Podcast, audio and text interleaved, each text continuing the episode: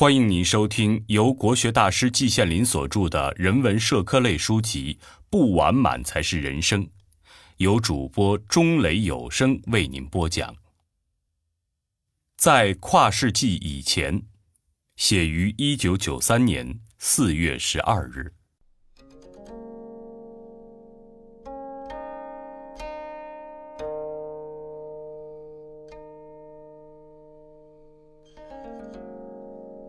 我们正处在一个新的世纪末，二十世纪的世纪末。再过七年就要跨越到二十一世纪了。所谓的世纪末，完全是人为的制造出来的。如果没有耶稣，哪里来的世纪呢？如果没有世纪，又哪里来的世纪末呢？可是啊，一旦有了世纪末，这个“末”字似乎就真具有了一点神力了。上一个世纪的世纪末，西方文学艺术界和思想界确实出现了些异乎寻常的现象，带有一点末世颓废的色彩。这可能是偶然的巧合，且不去说它。可是，我们现在这个世纪末怎样呢？当前世界上也确实出现了不少异乎寻常的现象。首先表现在政治上。一个超级大国一夜之间解了体，这是有目共睹的。在我们国家和我们个人身上，情况并不怎么明显。我们国家确实没有像西方国家那样，在一个世纪内打了两次规模空前的大战，杀人营野，血流成河。可是我们也有我们自己的一本难念的经啊。难道我们不应当在跨世纪以前认真的反思吗？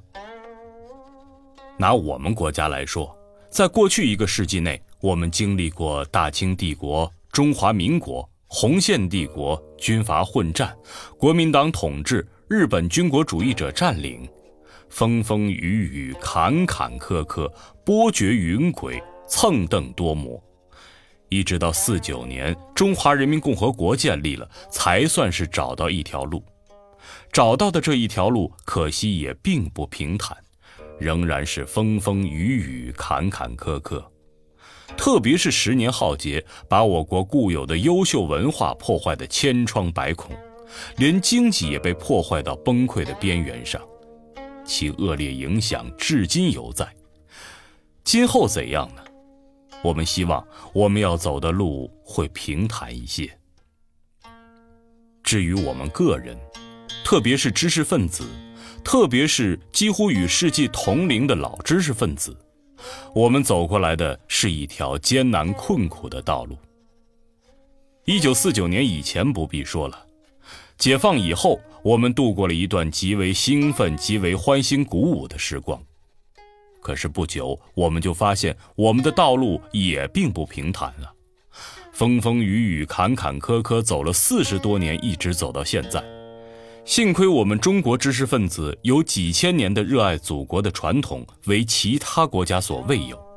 我们平平静静，怨尤不多，在内心深处盼望我们祖国富强起来。谈到我个人。除了同其他老知识分子以外有一些共同的期望和憧憬以外，还有我自己的一套想法。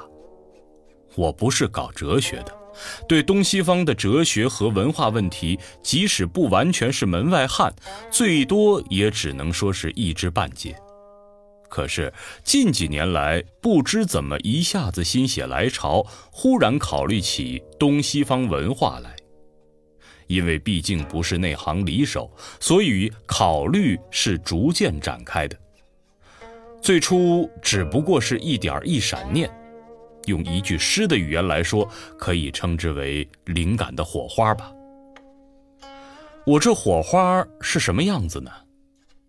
我最初觉得呀，东西方文化有共同点，也有不同之处，而所有的文化都不能是永存不朽的。都有一个诞生、成功、繁荣、衰竭、消逝的过程。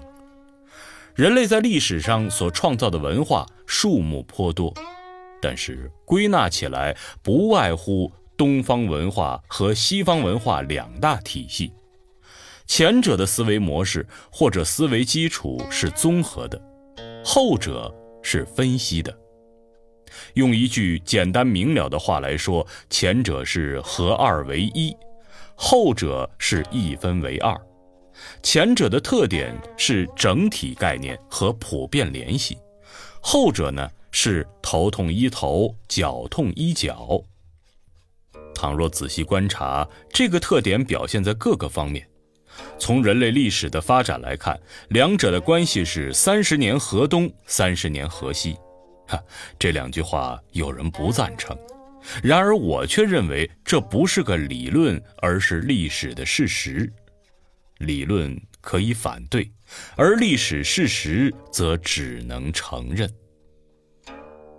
西方文化在繁荣昌盛了几百年以后，把人类社会的生产力提高到了空前的水平，促使人类社会进步也达到了空前的速度，光辉灿烂，远迈前古，世界各国人民无不蒙受其利，这一点无论如何也是必须承认的。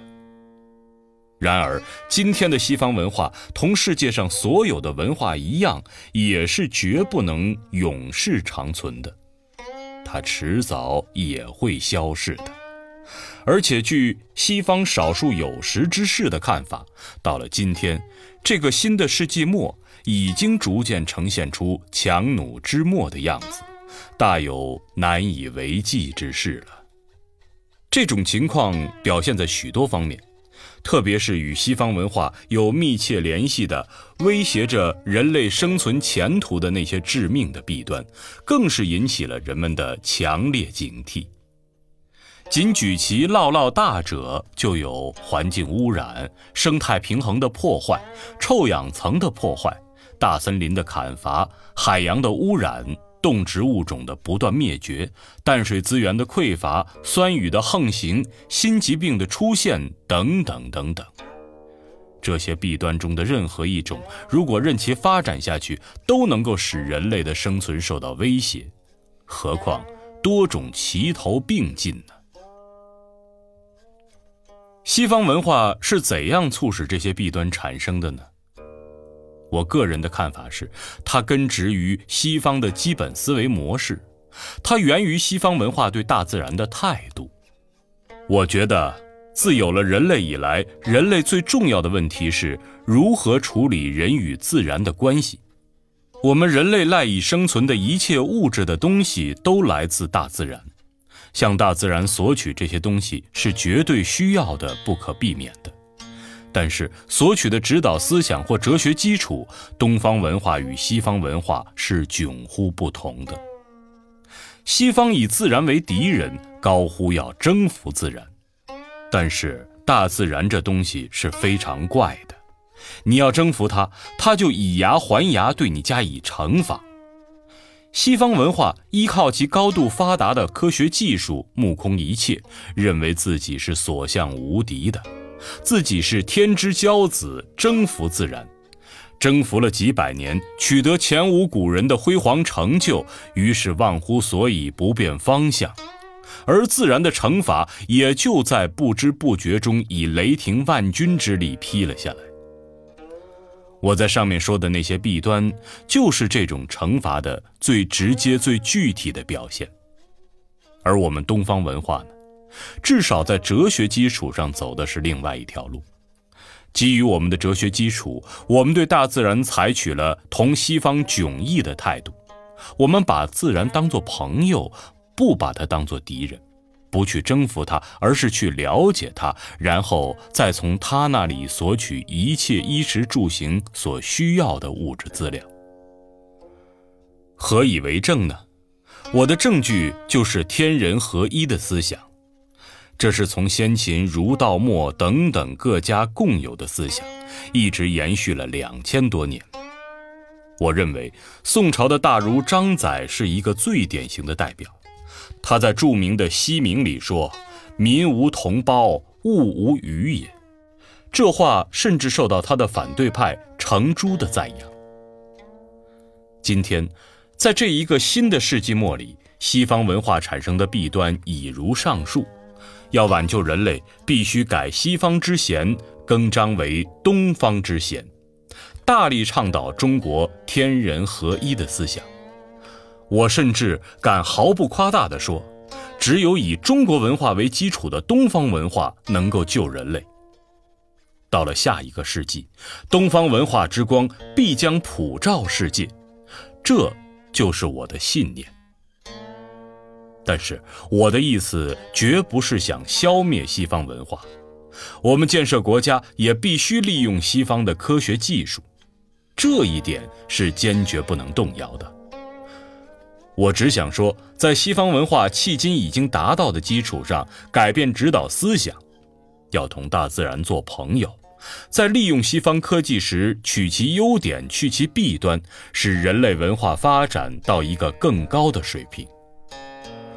我还要强调一点，天人合一的思想虽然源于中国，然而也并不是每个中国人都了解其深远的意义，也不是每个人都遵守的。我们也干过不少违反这思想的蠢事，比如滥伐森林、破坏生态平衡等等，而且我们也已经受到了大自然的惩罚，洪水泛滥就是其中之一。总之啊，无论在西方还是在东方，这个天人合一的思想必须要大力去宣扬，在大多数人掌握以后，行动才能出现。有了行动，人类的前途就有保障了。这就是我在跨越世纪以前所想到的。季羡林，一九九三年四月十二日。